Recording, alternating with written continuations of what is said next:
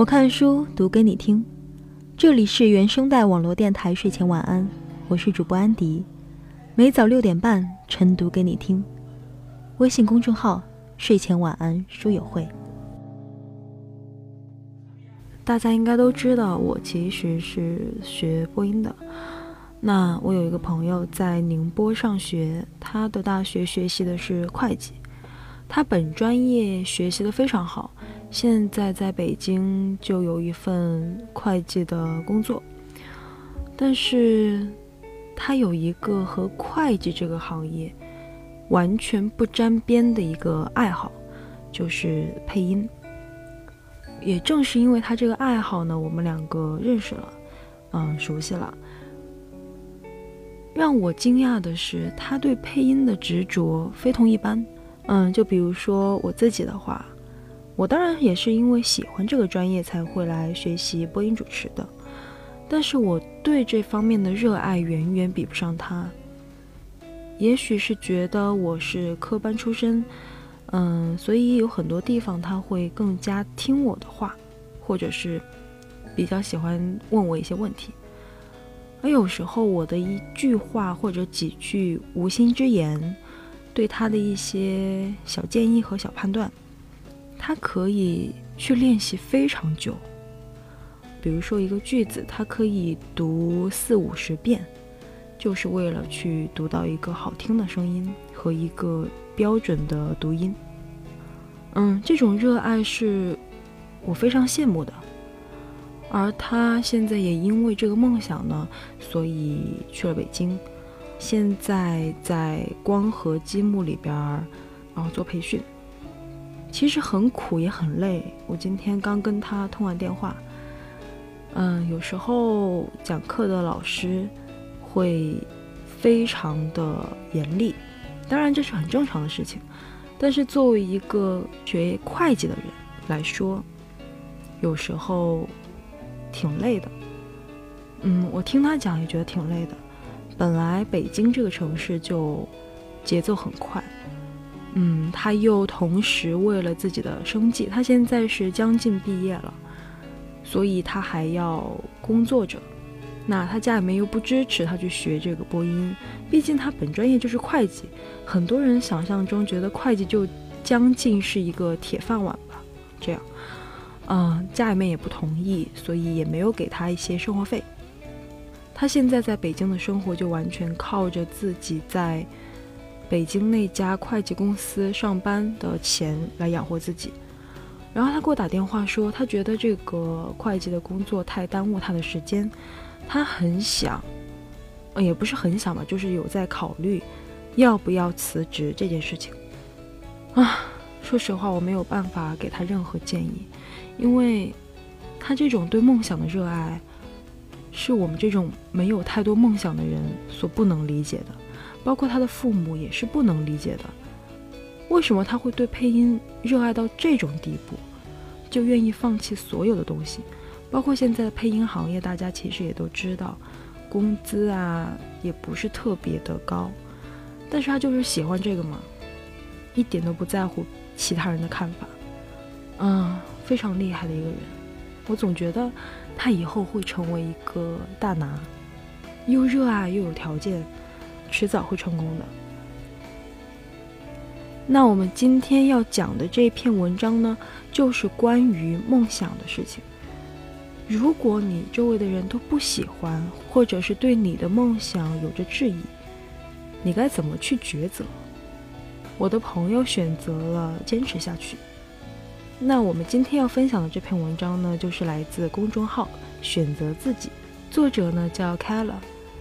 在这篇文章里，他讲了他的朋友，我们就一起来看一看 Kala 的朋友到底在梦想面前选择了什么。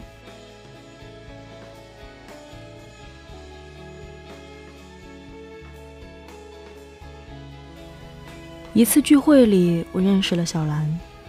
她是典型的学霸，学习成绩优异，在重点大学连拿三年的奖学金，公费出国留过学，积极的参加各类社团活动，在大学里能够拿到的荣誉都被小兰收入囊中。她非常优秀，却又十分低调，总是给人一种暖暖的感觉。啊，认识他真好。他问我，开了，你觉得我是出国读研好，还是回老家当公务员比较适合我？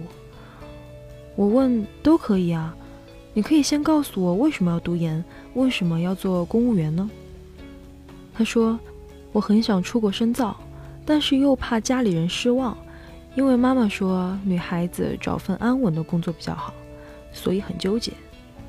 啊，原来她还是一位很听妈妈话的乖乖女。我说，要不你两边都做准备吧，看看后续发展如何。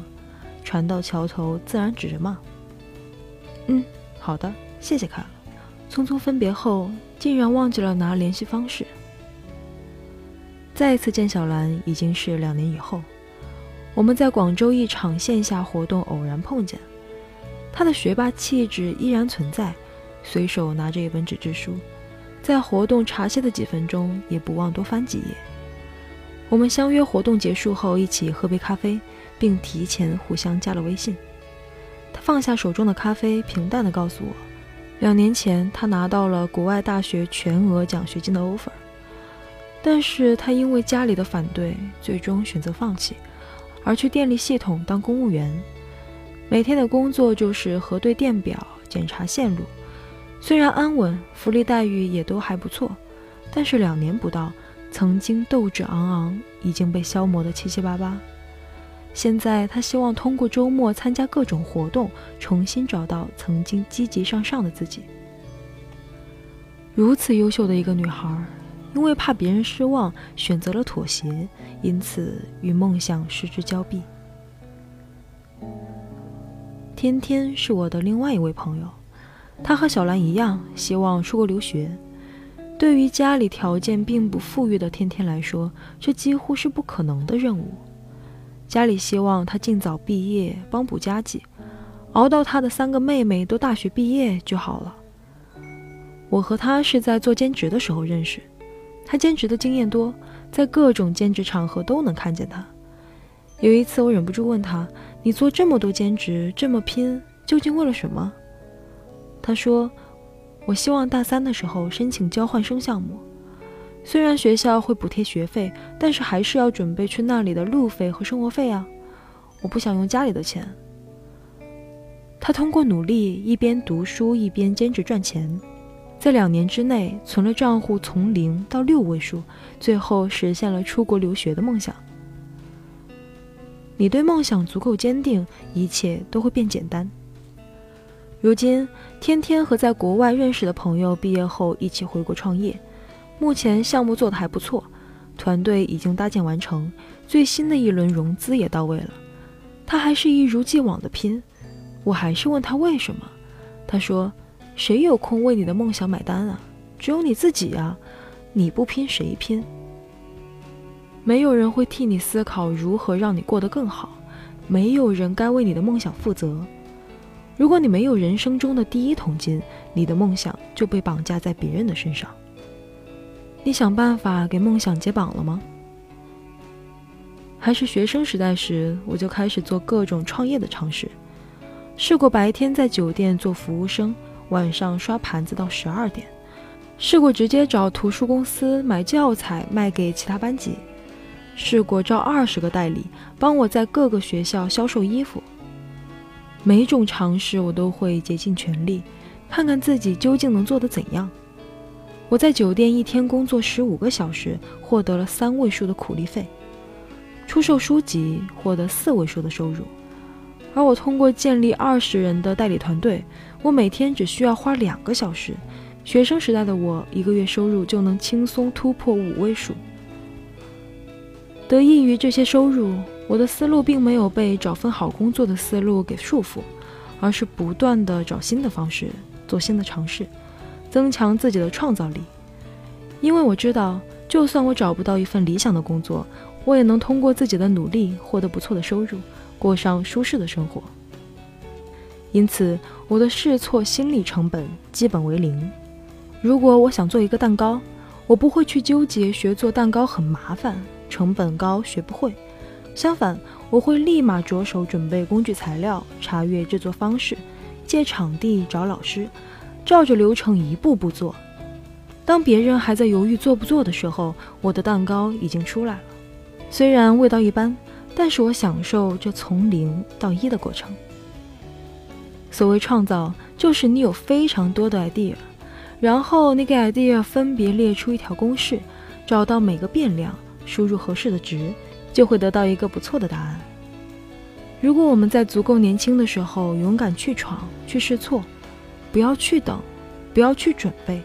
等你准备好了，也就没动力、没勇气、没时间了，机会也早已不属于你。文静从埃及回国后，我们约一起吃饭，他给我带了当地精美的沙草画。他是一名咖啡销售，工资收入并不高。当他提出要到国外旅行的时候，身边的朋友特别理性的用各种问题质疑他：“你有多少积蓄呢？你打算去多久？”你有做好行程安排吗？如果出现意外怎么办？他说：“我并没有什么积蓄，也不知道要去多久，行程安排没有做好，出现意外我也没办法。但是无论如何，我一定要出发。”他真的揣着一万五千元买了一张机票，两千多块，从北京出发，十个月游历了越南、柬埔寨。泰国、缅甸、马来西亚、斯里兰卡、韩国济州岛、格鲁吉亚、亚美尼亚、伊朗、黎巴嫩、约旦、埃及等十三个国家。我和所有人一样好奇地问：“你是怎么做到的？”他说：“我不会在吃和住上面乱花钱，每到一个地方，我都会去超市购买食物，住有厨房的青旅，或者找当地人的家做沙发客。”每到一个地方，我会给朋友们做代购。总之，我要将在那个国家的生活费赚回来，再去下个国家。很多人说，等我赚到了钱再去环游世界，实现梦想吧。等你赚到了钱，你可能早已经把梦想给忘了吧？谁说不能一边做喜欢的事情，一边赚钱，一边实现梦想呢？我问他，狮身人面像下面的字母是什么意思？他说。就是你的名字啊，开了。